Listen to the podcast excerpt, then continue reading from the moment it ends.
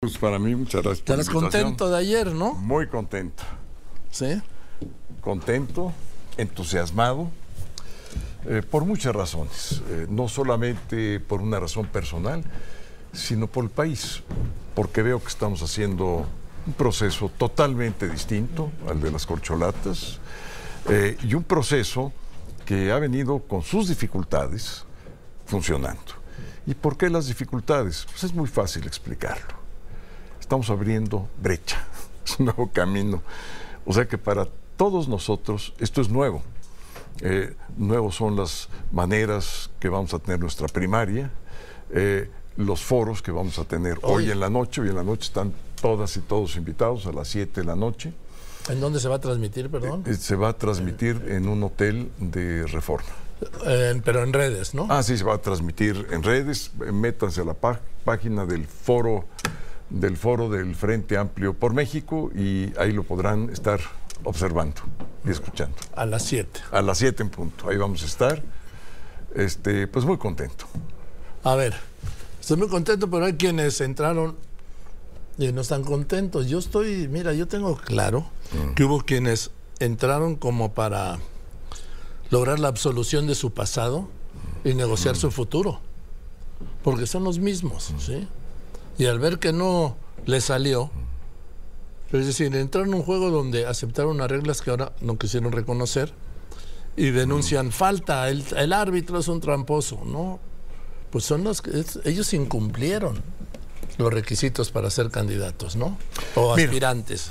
Pues mira, yo creo que han pedido dos cosas que pues, a mí me parecen perfectamente acompañables, o sea, es decir, eh, que se deben de otorgar. Una es eh, transparencia y lo segundo es un derecho a audiencia, simplemente que ellos sepan eh, por qué se tomó esa decisión, cuál es el fundamento, este, y que puedan eh, observar pues todo el proceso, el proceso de registro. Pues está bien. El PRD dice que está, se separa y va a hacer una reflexión. Va a hacer una reflexión sobre si permanece o no en el frente opositor. Yo creo que es un barco donde se agarran de ese salvavidas o va, ¿no? Pues mira, eh, como dice Pablo Milanés en, su, en su canción, este, yo espero que coincidamos. Este, eh, todos son indispensables. Es- Tenemos que juntar y hacer que este Frente Amplio por México sea el más poderoso, eh, que todos tengan cabida, eh, la diversidad, la pluralidad y que entre más podamos integrar el Frente Amplio por México, mejor, Joaquín. Entonces yo no quisiera ver a nadie, absolutamente a nadie, excluido.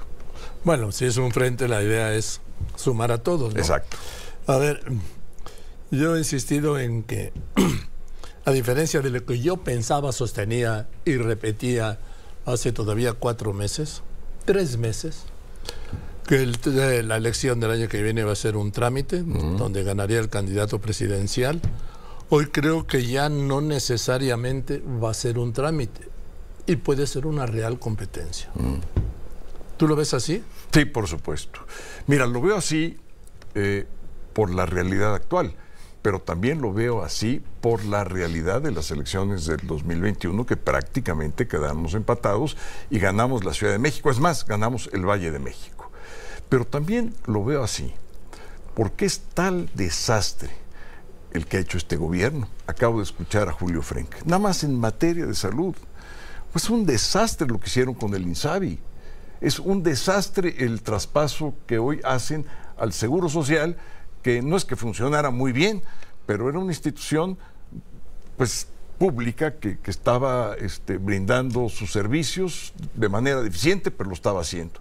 Y ahora la van a acabar. ¿Cómo es posible que el Seguro Social pues vaya a atender ahora a toda la población? Es una cosa totalmente irracional, absurda el presidente. El presidente vive en el mundo del absurdo, en el mundo al revés. Y es por eso que esta realidad y no otra, el México real, es el que va a demandar una competencia intensa y el que va a plantear la posibilidad real que una corriente, un frente opositor al régimen actual, porque somos totalmente distintos, podamos triunfar en el 24. Y eso yo creo que es algo muy posible. eh, y ojalá y la gente que nos esté viendo se lo crea, porque para poder, lo primero que tiene que ser uno es creérselo y querer. Entonces, es mi convocatoria.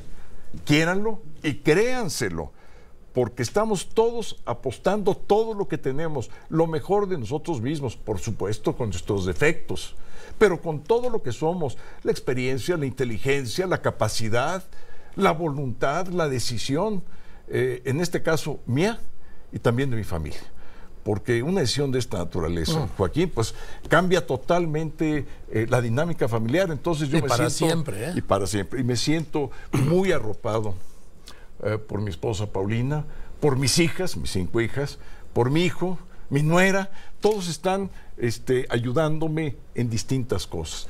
Entonces además estoy muy contento porque tengo una familia unida, apoyándome y mucha gente. Mira, yo ayer nada más de ver el WhatsApp, no he podido contestar uno solo, son cientos. Y te lo digo no con un ánimo de vanagloria, sino con un ánimo de realidad. O sea, la gente está muy entusiasmada, Joaquín, este, y nos costó un verdadero trabajo lograr esos registros. Oye, ayer verdadero trabajo. Ayer el presidente como que te copió cuando denunciaste la la discriminación inversa fue, ¿no? Sí. Ayer el presidente se dijo víctima, posible víctima de la violencia política de género. Sí. Hazme favor.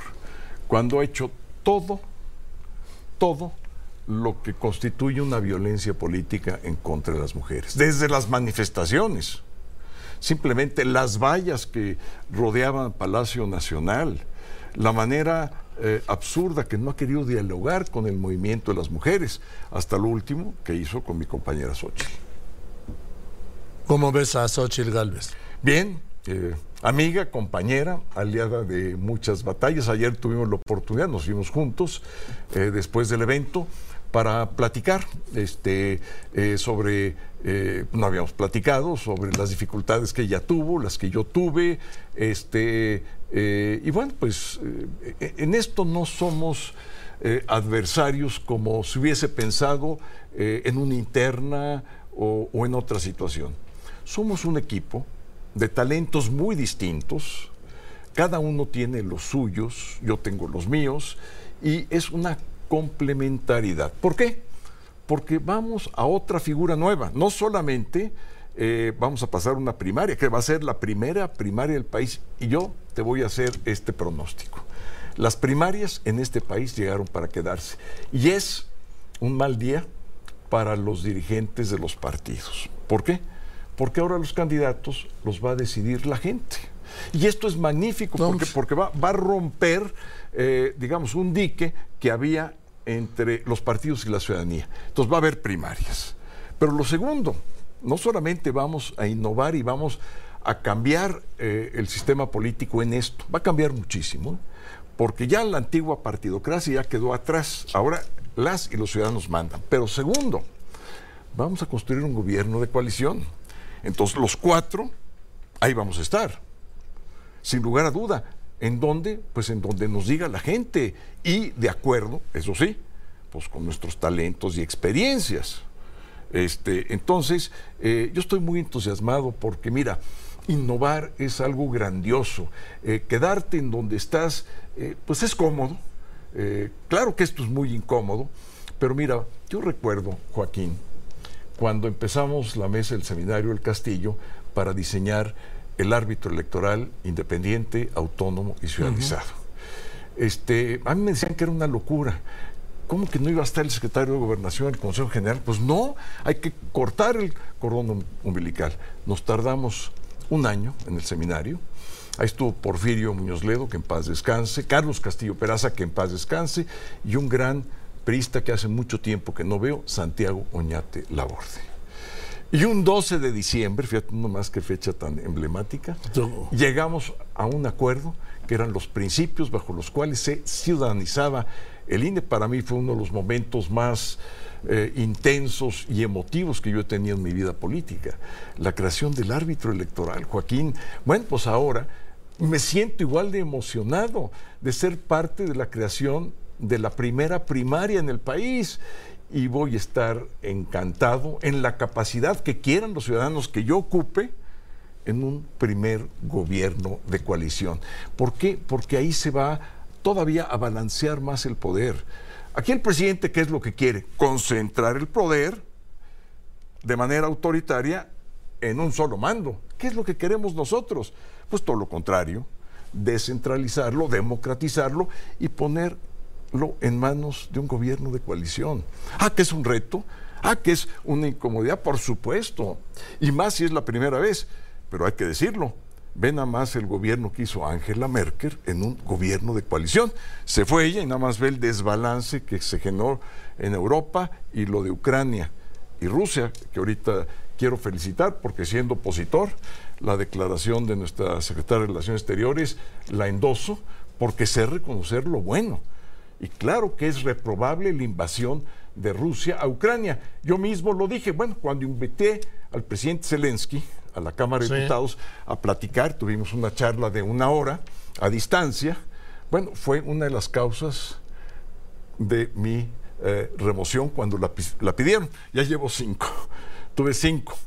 Eh, pues es un timbre de orgullo que me hayan querido correr por abrirle las puertas de San Lázaro al presidente Zelensky, que para mí pues es un hombre que ha puesto un ejemplo de valor, un ejemplo de compromiso con su patria, un ejemplo de lo que debe ser un liderazgo en el siglo XXI y auténticamente se está jugando la vida. ¿Cómo que no lo íbamos a abrir las puertas en San Lázaro? Claro, y si hubiese sido mi remoción, encantado, me hubiera salido barato, yo que encantado que estuviera Moreno se, Moreno se opuso a que fuera en el salón de plenos. Sí, claro, y me lo llevé yo al Salón Verde eh, ahí estuvimos, eh, estuvieron más de 30 embajadores plenipotenciarios. Fíjate, nada más que qué vergüenza no, no haberlo llevado al pleno porque me lo impidieron y no tenía yo facultades. Ah, pero sí tenía facultades de abrirle otras puertas, se las abrí, lo combine con la embajadora, una gente excelente que tienen como embajadora a los ucranianos aquí en México, y sacamos adelante eso. Este, eh, como también otro día que quisieron los militares entrar armados cuando estaba prohibido el salón. Esa fue otra petición de remoción a la presidencia, que por cierto, Joaquín, el próximo lunes a la una y media de la tarde he citado a, eh, y he convocado a sesión de mesa directiva. Voy a presentar mi renuncia a la presidencia de la mesa directiva de la Cámara de Diputados y también mi licencia a mi cargo de representante popular como diputado. ¿Y por qué lo hago? Porque ya habiendo pasado ya a esta segunda etapa, pues voy a dedicarle todo el tiempo. No quiero regatearle absolutamente nada a este proceso. Eh, me parece que es lo más importante que ha ocurrido en mi vida política, fíjate. ¿Por qué? Porque México está en una situación de emergencia. Entonces tenemos que auténticamente poner todo el tiempo nuestra energía, nuestra mente, toda la capacidad, toda la experiencia que hemos tenido y adquirido en la vida, y ojo, y aprender de nuestros errores. Porque ameritamos una buena, buena dosis de autocrítica, porque lo dijo muy bien Julio Frenk, lo estaba yo escuchando en tu magnífica entrevista que le acabas de hacer, dijo, sí hay que reconstruir instituciones, pero hay que mejorarlas mucho.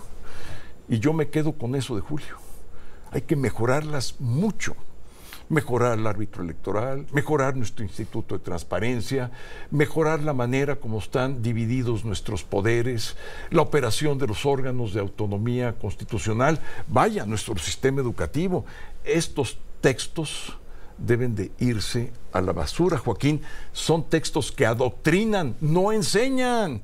Yo he sido maestro universitario 30 años en la Facultad de Derecho de la UNAM. De esto sé un poquito no soy un pedagogo, no soy alguien eh, que, haya estudiado la ciencia de la educación, pero 30 años de experiencia tengo. Y te voy a decir una cosa, en mis cursos veo el comunismo, el fascismo, el liberalismo, la democracia, eh, y ¿Por qué? Porque hay que tener una visión completa. Eh, y esto lo que están haciendo es una visión, una visión facciosa de la historia. Es nada más un lado. Y esto es gravísimo porque lo hacen en niños que no tienen el criterio. Entonces se requiere darles una eh, visión completa. Estoy hablando de ciencias sociales, ¿eh? de visión completa. Ah, pero en las ciencias exactas O sea, sí, dos más dos son cuatro. Y, ahora hay que saber, eh, este, eh, pues, todo de matemáticas, porque la, vida tiene mucho que ver con las matemáticas, mucho que ver con el idioma que hablamos, Joaquín, de cómo nos comunicamos. Pues es esencial para la vida. Oye, ¿quién del PAN va a perder la mesa directiva de la Cámara de Diputados? No. Este, ya, mira, qué bueno que me lo preguntas. Se aceptaron las eh, las condiciones que, mínimas que yo había establecido, es decir, que se cumpliera el acuerdo, que quedaba eh, eh, un panista, en este caso es Noemí Luna, la diputada Noemí Luna, vicepresidenta, en este momento va a quedar de vicepresidenta en funciones hasta que venga la renovación de la presidencia. Es una diputada por Zacatecas, eh, muy preparada, con maestría, bien capacitada y una mujer valiente. Oye, ¿cómo van a resolver lo del empalme de que nadie vio venir de julio? De agosto, perdón. Sí, tiene que haber una reforma. Joaquín, no podemos quedarnos con esa incertidumbre de, tener dos congresos. Pues eso es una locura. Les voy a explicar por qué. Porque eh, dice la Constitución en la reforma del 14, ¿no? Así es. que el Congreso empieza el 1 de septiembre. Excepto, ojo, en el año que, tome posesión un presidente que inicia el 1 de agosto. Esta, esta legislatura termina el 30 de agosto, como está la ley, la constitución. En agosto vamos a tener dos cámaras de diputados y dos senados de la República.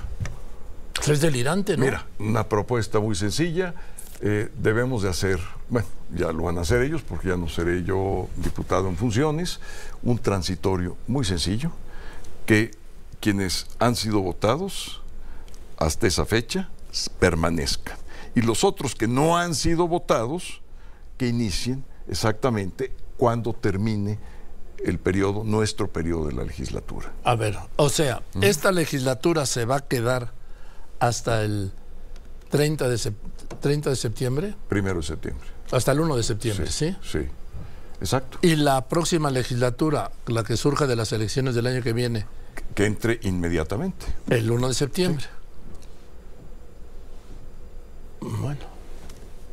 En un transitorio y que esto se organice, porque lo que ahorita se plantea pues es una especie de traslape. Sí, claro. Valga la expresión. Sí, sí, sí. Es un traslape. Pero en fin, es una propuesta, puede haber muchas otras y otras interpretaciones. Bienvenidas.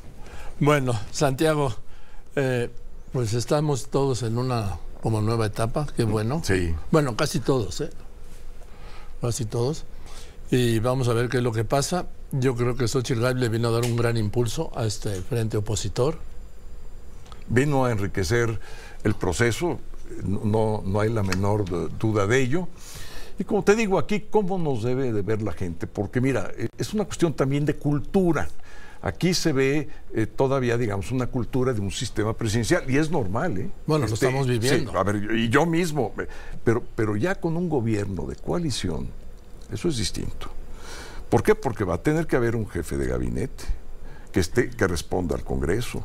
¿Por qué? Porque los eh, secretarios y secretarios de Estado van a tener que estar ratificados por el Congreso. Todos. Y pueden tener un voto de desconfianza por el Congreso.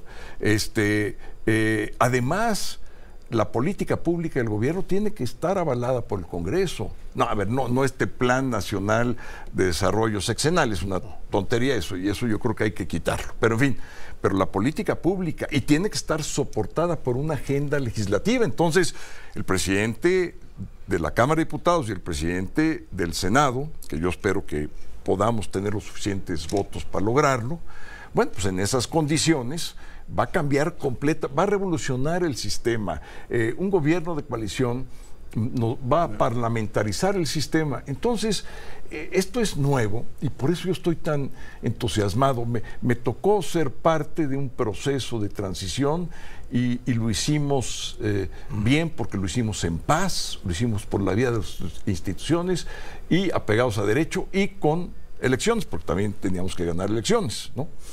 Y, en esta ocasión es lo mismo. Entonces, haz de cuenta que yo estoy eh, regresando hace tres décadas cuando empezamos a construir el camino de la alternancia y de la democracia electoral. Estoy contento, entusiasmado y decidido a todo. Bien, pues espero que nos veamos antes de, la, del día 3 de septiembre. Sí, claro. Con muchísimo gusto. Cuando me invites, aquí estaré. Porque el día 3 de septiembre es en la encuesta y la votación. Exacto. Ahí vamos a estar. Venga. Gracias, Santiago. Muchas gracias. Estés muy bien. Al contrario, gracias. Santiago. Santiago Krill, aspirante a bueno, precandidato presidencial, así le digo yo, así les digo yo, porque eso es lo que son. Yo no voy a caer en la pues en los eufemismos de los órganos electorales. Voy los anuncios, después de los anuncios, el Banco de México decidió, a pesar del incremento en la tasa de la Fed, dejar sin incremento la tasa de interés en el actual 11.25%. Vamos a tener todo el reporte del asesinato del candidato en Ecuador. Si tienes un equipo de protección y de seguridad, Sí, pero pues un equipo, digamos, a la altura de mis posibilidades, porque todo eso lo estamos absorbiendo nosotros, sí, y tomo mis precauciones, Joaquín. Este, trato de tomar todas las precauciones habidas y por haber.